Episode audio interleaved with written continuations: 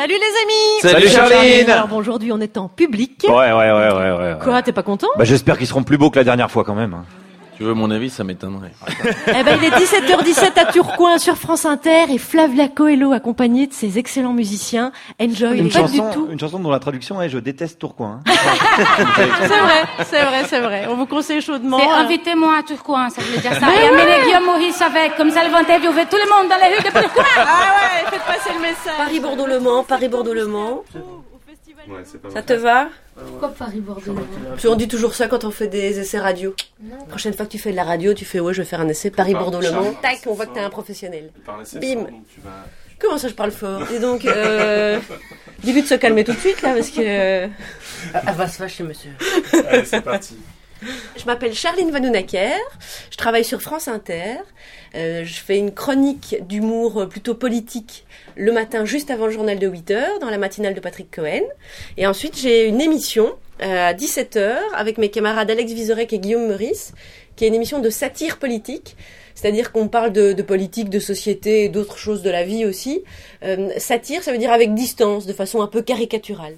Alors, euh, on a rencontré Alex Vizorek euh, il y a maintenant quelques temps euh, dans le cadre d'une émission à la condition publique de Roubaix. On avait posé la question comment faire une bonne euh, chronique d'humour? Et on aimerait vous la poser à vous. la première chose à faire pour faire une bonne chronique, c'est de trouver un bon sujet, quelque chose euh, euh, qui est qui est dans l'actualité, pour lequel les gens connaissent déjà un peu certaines choses. Et après, la difficulté, c'est de trouver ce qu'on appelle un axe, c'est-à-dire la manière dont on va le traiter. Euh, par exemple, là, on sait que euh, le gouvernement a fait ses cartons, que François Hollande s'en va. Euh, Il y a mille choses à dire là-dessus. Euh, et il faut choisir une manière d'en parler. Et, euh, si vous pensez que la manière d'en parler permet de... Moi j'appelle ça tirer un fil, c'est-à-dire vous avez un axe, une idée d'en par- pour en parler, et il y a moyen de tirer dessus pour avoir comme des tiroirs à ouvrir, à fermer, pour faire des blagues, et finalement avoir un, récit qui est totalement construit avec un début, un milieu et une fin.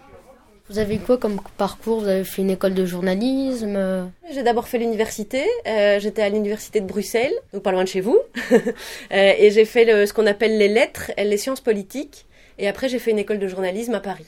Et après, j'ai travaillé dans, dans un quotidien belge qui s'appelle Le Soir. Après, j'ai j'ai travaillé à la radio belge qui s'appelle la RTBF.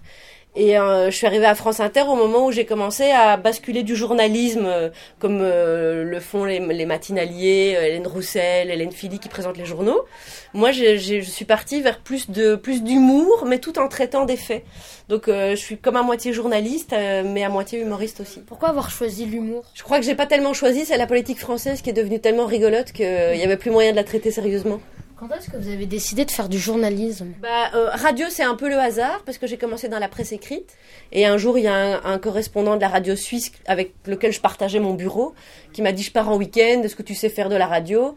Je savais pas tellement en faire parce que j'en avais juste fait à l'école, j'en avais jamais fait, mais dans ces cas-là, un petit conseil, il faut toujours frimer, il faut dire oui, oui, bien sûr, bien sûr, je sais faire. Après, vous êtes dans la merde.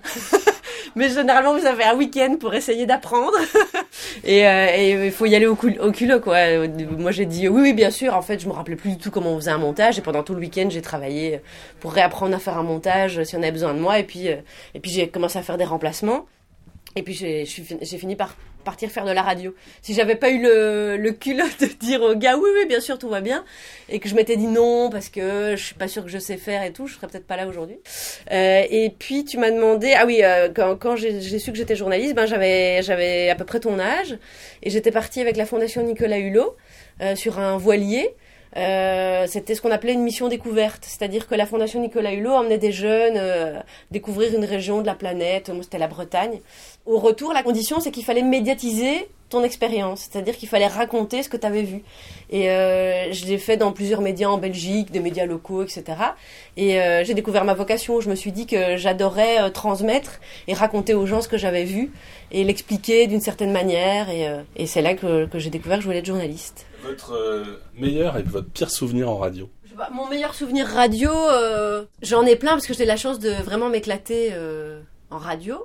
Euh, mais un récent où je me suis vraiment marrée, c'est quand devant François Fillon avec Guillaume Meurice, j'ai dit rends l'argent François. Ça, c'était un gros kiff. Mon pire souvenir de radio, je pense pas avoir de pire souvenir. Je pense que c'était l'époque où j'étais à la RTBF et où je devais tout faire moi-même et je devais suivre les politiques et j'avais pas forcément accès parce que j'étais à la RTBF, j'étais pas à France Inter et qu'il fallait monter mes sujets, les envoyer vite vite, euh, ce genre de choses. Euh. Et donc là, c'était un peu galère, quoi. Donc, euh, mais j'ai pas de, c'est jamais des mauvais souvenirs en radio parce que quand il se passe quelque chose qui est pas prévu et que vous pensez que c'est que quelque chose ne va pas, c'est pas la routine, quoi. C'est assez marrant. euh. quand il se passe quelque chose qui, qui ne devrait pas se passer en radio, c'est assez rigolo. On essaye de retomber sur ses pattes, donc ça reste, ça se transforme en bon souvenir après. Ça fait combien de temps que vous faites de la radio maintenant? Euh, ça doit faire, en commençant avec des remplacements, ça doit faire bien 8 années 8 Oui. Ça vous Huit. huit, ça va, vous, vous maîtrisez, vous êtes du Nord. Ouais. Pourquoi avoir choisi le nom de si euh, si, si t'écoutes Janul tout Je sais que c'est en référence à Nicolas Sarkozy, mais Ouais. c'était pour se moquer de lui, c'est ça? Oh, là- oh, là- oh, bah alors ça alors ça, c'est la meilleure. Oh, bah dites donc. Jamais on ne se moque de Nicolas Sarkozy, qui a été un grand président pour la France.